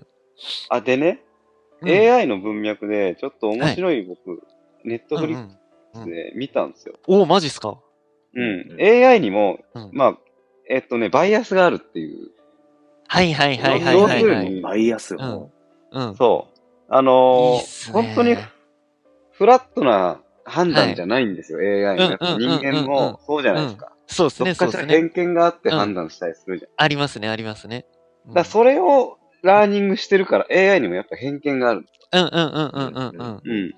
うん。で、危険なところがあって、うん。で、実際にね、うん。あのー顔認証ってあるじゃないですうんうんうんおうか。顔認証システムみたいな。はい。これで、あのー正確度テストみたいなのがあって、はあはあはあはあはあはまず、あの、まあ、黒人か白人かの2種類と、あ。うん。男性か女性かの2種類で、まあ、計4種類なの。黒人の男性、黒人の女性、白人の男性うん。白人の男性、白人の女性。うん。で、あの顔認証の正確性に違いが出たんでうんうんうんうんうん。す。で、まず、あの、白人の男性が一番、まあ、100%だった。顔認証の正確性が。ああ、なるほどなるほど。そう。で、次にこ黒人の男性がはい。はい高く。はいて、98.7。うんうんで、次に、白人の女性が高くて、うん。 92.69%。うんうんうん。で、こ白人、あ、黒人の女性がうんすごい低くて68.6%。マジっすかうん。それ使えないっすよ。そ 顔認証。う。だからまあ、なるほど男性より女、女性より男性の方が正確性が高くて、はいはいはいはいはい黒。人と白人だと黒人の方がだうんうんうんうん正確性が低いっていう。低いっていう。なるほど。これって、やっぱり黒人が、やっぱうんり、その、犯罪履歴が多いとか、ああ、はいはいはいそうはいいうはバい。イアスがやっぱり根底にあなるるほどなるほど。なるほうんうどんうんんそんうそうそうそうそう。うーん。で、こ白えっと、男性、女性に関しては、うんなん、なんつってたっけな。やっぱまあ社会的に男性が強いっていうところはいはいはいはいはいはい。が、まあやっぱうん根強くあるっていう、うんうんうんうん。うんそういうバイアスがあって、こういうや結果になってるんじゃないかみそれはたいな。面白いっすね。あそのうそうそうー、そうそう。基本的に、その、バイアスって結構ネガティブな言葉として使われやすいし、まあまあ、うんそもそもネガティブだとはもう思うんですけど、ただうんうんうんやっぱ、そもそもバイアスが存在しないなんてことって多分ありえなくて、うんうんううんん何かを定義づけすることってそもそもバイアスがないと定義づけできないと思うんですよ。うんうん。あのーうんうんそもそもの、なんだろうな、例えば、えっと、赤信、あ、信号が赤、白、黄色、うん、赤、違う違う違う、あ赤、青、黄色があるとして、うんうんで、うんその青を定義するのって、クソむずいと思うんですよ。何もない世界で青っていうものを青と定義づけするのって。はいはいはい。うんうんうんそもそも青って赤や黄色があるから、ここういう色をしてるのは青と定義づけしようっていうことがうんまずあって、うんうんはあはあそもそもなんだろう、万物共通なというか、なんかし心理的にこれは青だから青ですじゃなくて、そもそも人がこれを青、赤、黄色っていうことと名付けようっていうバイアスがあるから存在できてると思うんですよね。うんうんああ、なるほどね。うんそうそうそうそうそうんんううんうんん、そういう偏り方があって初めて人って認識できるんだと思うんですよ。うんうんだからうんうんそもそも何かを定義づけすること自体がそもそももうすでにバイアスがかかってるはずうで、んうんううんん、うんうんうん。だから、その、そうなってくると、やっぱり AI にもバイアスがかかるっていうのは当然、うん当然というかまあ、もう避けて通れないというか、そうだよね。うん、うんそもそもものとして、あのーうん、こなんだろうなこ、この世にあるものを、これはこういうものっていうふうに定義づけしてる時点でやっぱりバイアスが生まれると思うんですよ。うんうんうん。でうんただ、その今、ミミンさんがおっしゃってくれたような、その、まさかそこに関連するんだみたいな、そういうかかり方がすげえ面白いなと思って。はいはいはいはいはいはいそうはいはい。うんだから、こう、じゃあ、どういうバイアスのかかり方があるんだろうみたいなことも、すごい興味ありますね、なんか。うん。そうよね。そう、まさか犯罪歴とか、その、ね、社会的地位で、顔認証に影響があるなんて思わないじゃないですかい。やいや、本当に本当いにや、。本当に。うん。うん。なんやねんみたいな。 そうそうそうそうそう。そ、そこみたいな。そうだか、ら、そういうところを結構突き詰めていったりすると、まあやっぱりいろんなこう社会のあり方だったり、そもそも人のなんか物の感じ方だったり、感受性だったりっていったことも、うん、いろいろ多分、なんか数値化できるんじゃないかなっていう。で、多分うんどこまで行っても、バイアスって消えないはずで、で、それってそうんうんのうんうん、今、例えで話させてもらった、そもそも何かを何かだっていうふうに認識してる時点でバイアスがかかるわけで、そううねんうん。そうそうそう、バイアスは絶対なくならないんだけど、ただ、それが細分化されていくことによって、あの、客観性が絶対増すと思うんですよね。なるほどね。うあんーそうそうそうそうはいはいだからこそ、まあ、変なところに執着しちゃうけど、あの、超バイダイバーシティ的な世界って多分、もっともっと加速しするだろうし、それによって幸福になる人ってすごい増えていくと思うんですよ。不当な、はいなんかこ、はいうはいはいうん、差別とかもなくなるだろうし。うんだからそういったところは結構今日、だからどんどんどんどん、それってなんでばそういうバイアスがかかるんだろうみたいなことは、すごく解明されていくべきことだと思うなっていうふそううにでなんすかね思いますね。んそうそうそう。うん、だから我、我思う、ん我、ん我思う、ゆえに我ありのうん、やつっていうのは、まさにその自分以外の何かを、こうね、うん常に比較して初めて認あ、識そうすでるすね、ってそうでいすうねと。ころそうで、ですねうんそれこそうんがそもそも、もうんうバイアスと言えるんだよねっていう。そうそうそうそうそう。そうですね。うん。そううんだからこそ、そのバイアスっていうものを、まず認識する必要がありますよね。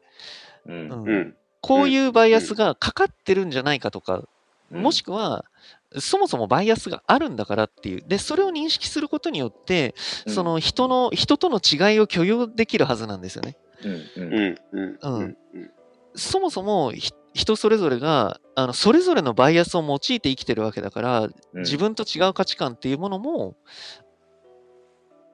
そもそも、なんだろう、許容はできなくても認識はできるよねっていう。そうね。うん、そうそうそうそう人そうもい。るんですよっていう。あそうそうそうそうそうそう、分かりやすく言えば本当にそうですよね。うんそういう人もいるんですよっていうことで、そうそうそうなんか、諦めではなくて、うん、いや、こいつはこうだからみたいなのってわ、割と諦めなんですけど、まあ、うん本当に、本当にそういう人は、あの、なんだろう、正当、正しくそうあるというか、 なんていうか、うん。うんうんん。。そうそうそうんうん、だから本当に、うん、この人、そうね、こういう人もいるんだよなっていうことをポジティブに捉えられるというか、うんうんそういうところにつながっていけたらいいななんていうふうに思うから、やっぱすごく、そういったところも含めて結構やっぱり AI 技術は興味あるし、今、本当にミンミンさんのその顔認証の話はめっちゃ面白かったな。面白かった。ああの、の、うん後であ送りますね。あ、ぜひぜひぜこれひ。この映像作品ですよ。ぜひぜひ。あ、いいっすね、いいっすね、ぜひぜひあ。の、DM 送ります。あざっす、あのあざっす、グルー本プ当に。うんまいさやすいぼませさんがん、ちょっとねチャットコ GPT メマンジで強烈だったんで。うん。コメントで今後楽しみしかないですが、すべ、てをデータで判断される世界は怖い。ひどいのがないときつい、面白みがないですね、かっこジュローンって。あ、うあん、のそれも、うん、うありますだからね。その Web3 の、なんなんだろう、うんこう、うえーん思想というか、そのトラストレス、うんうんうんうんそこに別に信用とか疑いっていう概念がそもそもないって、うんそそのスマートコントラクトでうんうん。もうてルール作られてるっていうか、そこありきでいろんなことをこう完結していくから、人をはいはいはい。信用するとか疑うっていう、そもそはいはもい。うん。必要なくなっていくよっていう、ななんか、ありますね、そういでうもなん文か面そは。れはいをはいはい逆説的にうん。なんか捉えてる、まあ、人っていうか、うん、そういうのとかも最近ちょこちょこ本とか、うんうんあーそれこそ人の言葉で聞いたりとかもして、まあ、確かにうん一見トラストレスな世界ってうん面白そうだけど、うんでもそれって果たしてどうなんだろうっていうね、うーん、そうですね。と、というか、うんこれも本当に僕の、まあ、持論というか、もう感覚でしかないし、何の根拠もないんですけど、トラストレスは不可能ですよ。うんうんなるほど。うん。トラストレスは本当に不可能だと思ってて、っていうのも、感受性がある限り、やっぱトラストレスって難しいんですよね。なるほどね。あうあ、んはいはいはいはい。んそうそうそうそう。あのーただ、ただ、今までの世界があまりにもトラストにコミットしすぎてるなっていうのはある。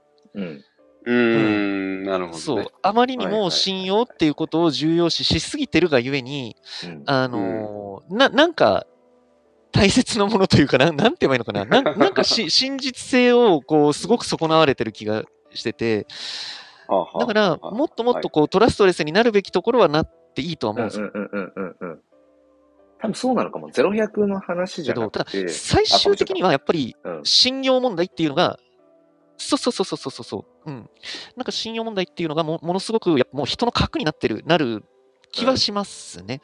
うん。うんだから相変わらずやっぱりそのね、信用をいかにこううん蓄積し、蓄積していくかみたいなことは相変わらずやっぱり言われてるし、僕もうそれはん。思うし、それこそだからうん NFT しかり、なんだろう、まあうん普通にリアルのね、あのー、うんうんまうあん作品、商品、サービス、その、コモディティ化されて、もう価値が大体もう同じだよねって、うんじゃあそこで差別化っていうと、誰がそれを言ってるか、誰が、あ、そうそうそうそうそうん、っていうまあそうね。う。うん。うんそこで結局まあ信頼になっていくから、だから、そうですね。ひ全部ひっくるめて、じゃあ、これからはトラストレスな世界で、これからはブロックチェーンの世界だとか、っていうことじゃなくて、ここはブロックチェーン、そうここはトラストレスで行った方がいいね。うんここは、うん、うあ、んそうそうそうそう、そういうことなんですよ。うんそんなことなんですようん。そうそうそうそうん。よりなんかその、ハイブリッう。うド。ん。うん、そううんだから、そうそうそうそう、僕も本当にそう思いますね。 Web3 だからつって、その Web2 までのその中央集権的なことも全部排除してって、そういう、なんうかん、完全なアナーキストなわけじゃなくて、っうん。ていう、だから、より僕らはそう選そうそ択うそう肢を得た。これは AI に任せちゃおうか。うんでも、ここはやっぱあ、りそうそうそうそうそうそう。僕も本当に実そんな際感じにですスコップ ね。で土掘ってみたいよね、みたいな。うんやそういうことなのかあも、のね、ーそう、その喜怒哀楽喜怒哀楽ってそもそもトラストなんですよね。うんうん。はいはいはいはい。うんそう、そそうねの何かに喜ぶ、何かに悲しむ、何かにこう興味が浮かぶとかって、うんあうんの、対外的な、その、うーんと、まあ、信頼っていうとちょっとなんか変な和訳になっちゃう気がするんですけど、うんその、ん誰かだったり何かとのつながりを感感知して、あの、啓発されるものだと思うんですよ。だからうんうんうんそこはどこまで行ってもトラストレスにはなり得ないと思うんで、うんなおかつそこが多分人の、その、なんだろうな、活動においては超重要なコアな部分になってる気がするんですよ。うんはいはいはいはい。うんだからそこは本当に多分トラストレスにはならなくて、ただ、やっぱりその、今まで、あの、オートメーション化するべきところもトラストに頼ってたから、うん、あたあ、たなるほどね。そうそうそうそうそうそう、うんうんうん。例えば超わかりやすく言えば、あの、なんかこう、独裁者の政治とかって超トラストじゃないですか。うん そうね。。もううんお俺が嫌なものはダメみたいな。うんあーもう そうそうそうそそううですね。確かにトラストですね、あれはね。そう。そうそうそう。っっていう。だから、そういうものがどんどんどんどんそぎ落とされてって、効率化されていくのはとってもいいことだと思うんですけど、やっぱり最終的には本当に、うん、やっぱりそういう感受性に基づいたトラストこそが一番重要だよなっていうふうには感じますね。うん うんうん。なるほどね。いやー、今日もなんかいろいろ、うんうんうんうん。で、このこの文脈でちょっといいうんあ、いいっすいいっすいいっす。うんあ、えっと使う時間大丈夫ですかこれも黒田さん大丈夫ぜひ大丈夫です。これも大丈夫ですよさっきの AI の話なんですけど、あ大丈夫ですうかん時間。うん、大丈夫、大丈夫。ありがとうございます。うん。大丈夫うんえっとね、ビッグデータを盲信しすぎるなっていう話があって、ほうほうほうほうほうほビッグデータって、まあ、う。うん。もう膨大な情報量からうん。計算し算て出さ、れたまあ、出すそうっすね算出されるじゃないですか。そうですね、そうですね。例えば、その、アマゾンでお洋服を買おうってなった時に、うん。あのー、ビッグデータから、うんこう算出して、まあなんか、あなたの好きなものこれじゃないですか、みたいな感じ。ああ、そうですね、そうです感ね。じ商品が出き来ますじね、来ますね。レコメンドされてきますね。ゃないですか。そうですよね。うんあれって、そうのんビッグデータの中に、本当にこれ、この人に必要な情報なのかっていう、甚だ疑問なものも、はい、全部来ます計ね算に入れちゃってるわけですよ。うんうんうんうんうん。コンピューター。うんあがうんうんうんうん。で、だから、え、本当にこれ必要な情報なのうかんっていう、こあのー、うんなんだろう、ビッグデータもああ、はいは大いはい。きすぎる問題っていうのはがあって、いはいうんうんうんうん。そうそうそう。でう、んえっと、まあ、これこそ、これも Amazon なんですけど、ジェフ・ベゾスさんが実際にうん、やってたのが、うん、えっと、ビッグデータじゃなくて、その、もう本当に、この人がお洋服が買いたいんだったら、うん、この人のお洋服のかうん購入履歴とか閲覧履歴うんと、まあ、この人に似たような感じの人うんのお洋服の閲覧履歴とか、購入履歴とか。うん。で、まあ、洋服だけに絞るみたいな。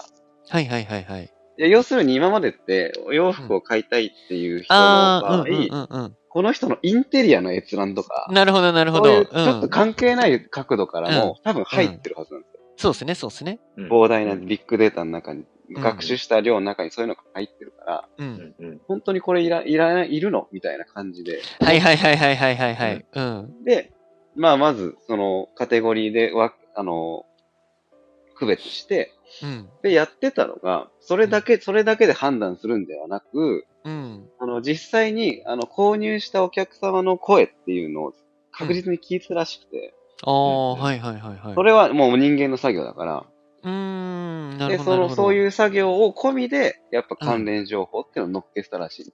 はあ。だから最終的に AI を盲信するんじゃなくて、そ,、うんそこをツールとうしんうんてうんどういかに人間が使うかっていうところをそうです多ね、分そうで強すく言いね。たかったんだろうなと思うんですなるほどなるほど。そうそうそうっそう。すね。そのビッグデーまあ、ビッグデータもめちゃくちゃ便利なデータだし、うん、うん。うんあれって本当にいろんなところで役に、うん、た立たせるべきものだとも思うんですよね。ただ、うんうん今本当にミミンさんのお話聞いてて、ちょっと、なんだろうな、うーん、怖いなというか、あの、うん、立ち直らないとなっていうふうに思ったのが、その、特に日本人って、その、言われたことが正しいとか、言われたことはやらなければいけないみたいなものが、割と民族性としてあると思ってて、でそうなってくると、その、ビッグデータから算出されてレコメンドされたものが、実は別にそんなに好きじゃないにもかかわらず、レコメンドされてるからこれは自分が好きなんじゃないかとか、好きであるべきなんだとか、なんかそういう方向に持ってかれると、あの、ものすごい足,、足をすくわれるというか、うん、うん、うん、うん。怖えなってなりますよね。 うんなる。そう。だかなるら、し、それもマーケティング手法として利用そうそうそうそうそうそう、そうう。そうそう、そうなんですよ、そうなんですよ。 はいはいはい、うんなるほどね。うんうんうんそうそうそう。だから、そこでやっぱりこう、持つ、持っておいてほしいのが、やっぱり、なんだろうな。ちゃんと好きなもの、嫌いなものを認識するって感じですよね。うん。うんう。ん。本本当にこれは好。き、これは嫌いみたいなのを、 ちゃんと自分で認識できてるかみたいな。それを普段からいかにちゃんと口にしてるか言葉にしてるか、ああ、そうですね。そうですね重要かもしれないですね。めっちゃ大事だ、うん自分はこれが好きで、うんこれはまあ、こういう理由で嫌いなんだよねじゃないけど、嫌いっていうか、うんまあ、興味ないんだよねじゃないないけど、うん、うんそれ大事だよね。普段からいかに自分でそのう言葉で自分をちゃんと形作っとくかっていう。ですいや、ね。本当そうよ。本当そうそうそうそううそう。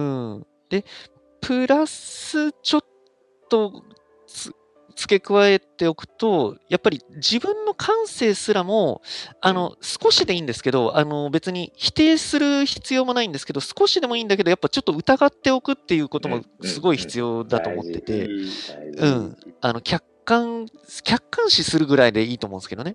うんで、はいはいはい。それがないと、多分、なんだろうな、か、簡単に騙されてしまうというか、うん。うんうんそう、あのー怖い結果につながりそうだよな、なんていうふうには思っちゃったりしますね。だか常ら、に昨日までの自分を、まあ、うまあ、疑えってわけじゃないけど、そう、あのなだーなんろうなんていうか、理由を探すというか、な、うんなぜ、なぜそれをこう改めはいはいはいはいはて、いじゃあ好きに思ったのかとか、ううんん、な、なんでこれが嫌いなんだろうとか、うんなんかそういった視点をふふとした瞬間でもいいから、ちょっとこう考えてみるというか、うん、まあ、なんだろうな、こうは流行り言葉で言えばちょっとマインドフルネス的にこう考えてみるというか、うんまあそういったところも必要なんじゃないかなっうんうんていう、うん、そもそもこの世に絶対的に正しいものなんてないはずなんで、うんだかそうら、ねそういう、うんそうそうそう、その中でなんで自分はこれにコミットしてるんだろうとか、こんなに好きなんだろうとか、こんなに嫌な気持ちになるんだろうとか、うんなんかううんううんん、そういったところの客観視もやっぱ重要だよなって、じゃないと、やっぱり、うーん、すごくこう楽しいこととか、うんうん変な話、楽なことって、やっぱものすごくそっちに流されやすいし、で、な流されちゃいけないわけじゃないんだけど、気がついたら、まあねそうそうそう、あのー全然違うようなことをやってたり、やらされてたりする可能性もあるから、、なその辺はやっぱり大事だなって、うん、思うし、確かに。そのやっぱ最たると、なんかな、あれがビッグデータな気がするな、本当に。いあ。や買わなくていいからら、それみたいな。マジで。 必要ないからみあたーいな。怒り、怒りそうだな、うんでもな。ですよね。うん。ううんうんん。やっぱ自分、自分でこう考える力がない人っていうのは、うんうん。まあかなり。り厳しいだろうなっていう。いやうー、んですよね、ですようんね、本当に。うん。なんか、そうっすね。うん僕はちょっと今、チャット GPT とプログラムを合わせて、なんかやりたいんですけど、なかなか、うん、プログラミングがうまくいかないんですよね。だから、まだちょっと精度が低いってことですね、要するにね。そうですねうん、精度が低いし、自分があまりにもプログラミングの基礎を知らなすぎるんで、うんうんあの、ああ、なるほど、ね。そうそうそう、これがやりたいっこれもていうのが、そう、例えばなんですけど、えーっうん。と、スマホが欲しい。うん、携帯ショップでスマホが欲しいっていう、あのーことをミッションにするとするじゃないですか。でそれでうんそそれが最終的なこうみあの達成したいことだとして多分僕がやってることって、あのー夜中の、えーっと深夜に、うんうん。うん、ドコモショップとかに行って鍵を開けようとして、スマホを取ろうとしてるような感じになってると思うんですよ今ななんかなんて言われたかなあーはいはいはいはいうん。いやはあは、あでも、でも、あの、スマートフォンをドコモショップで買うっていうのは、そもそも、あの、うん日中、空いてる時に行かなきゃいけないんですよっていう超基本的なことがあるじゃないですか。うんうんうんうんそれがわかんないまま、なんか夜中のドコモショップで、こう、あの、なんで、なんで開かないのみたいな。 なんか、そんなことをやってる感じだと思うんですよ。なるほどね。そうそうそう。そうだから、その辺の、あの、じゃあ、日中に行くっていうことを前提にするためのプログラムの、なんか前提みたいなのを多分書かなきゃいけないんですようね。んなるほどね。そうそうそうそう。そんんんうそれを書いてないから、いや、そもそもエラー白紙みたいな。うん。そういうことそんなか感。じになってて。そうそうそう。そこまでは言ってくれない。いや、っていうか、当たり前だよねレ、レベルだと思うんで。なるほどね。そうそうそうそうそう そう。はいはいはいはい。そんな感じで今つまずいてますそっねか。そっかそうそうそう。ううんまあ、でも多分それももうしばらくしたら、そういうのもバッと出してくれる、うんうんことになるはずだから、うんいや、ちょっと楽しみっすね、今後 AI も。ねあとはやっぱブロックチェーンとの関わり合いがどういうふうにミックスされていくかっていうのも結構ワクワクしますん。ね。そうですね。うん、うん本当に。多ど分う、なんだろねえ、いやもうまた本当に、なんだろうな、イーロン・マスクだったり、ね、ジェフ・ベソスとかスティーブ・ジョブス級の天才がいきなり現れて、とんでもねえことすると思うんですよ、本当に。うな。はいはいはいはうん、この AI とブロックチェーンとかを駆使しい。て、うんうんうんうんこうなった時がなんか、また面白いですね。黒さん、あれかなそろそろそうかな。終あ、ちょっとね、そう、う娘がね、起きてきたので、うんうん、あそうですそねろそろかじゃな、あ、そろそっろてないう感じでにすしねましょうか。いや今日す了解みもません、なんかなかなかと。また、いえいえ、勉強になりましたそうっすねいやそうそう、こちちらょこうどよそかったいや、こちらこそ勉強になりまました。うんす。調子よくなかったから、ちょうどよかったあいえいえあ、そうね。聞ごきめにんなさいいやよ、知る黒って沢すさることそうっすはね全然全然う。ん、体調、本当に、うんうんん。ねえ。気をつけてください、本い当。や、本当に本当に。いや、でもね本当、うんそうそう。この2週間に、一時のこれがね、うんやっぱすごい、はい。あの、ニュートラルになるっていう。いや、本当に自分もそうっす、マジで。本当に、本当に。うん面で白い。今日もありがとうございました、本当に。いやいや、こあちらりがことうございます、あ本りが当とうございに。まましたた2週間後お話ししましょう。 はいそ。まさぽんさんもずっと最初から、栗まんじゅうさんもありがとうございました。ありがとうございます他にも多分、そうですね、何人かね、ずっと聞いてたかな。ありがとうございます。ありがとうございます、マ本ニアック当な話に。 ですね、ですね。じゃあ、はい今。日も良い日曜日をっていう感じで。 そうですはね、いそうですね。はい。はい。ありがとうございました。じゃあはたー二い週間後にありがとうございましたはーい。おあはりいがとうござい。ます疲れ様です。お疲はれーい。様です。はいはい。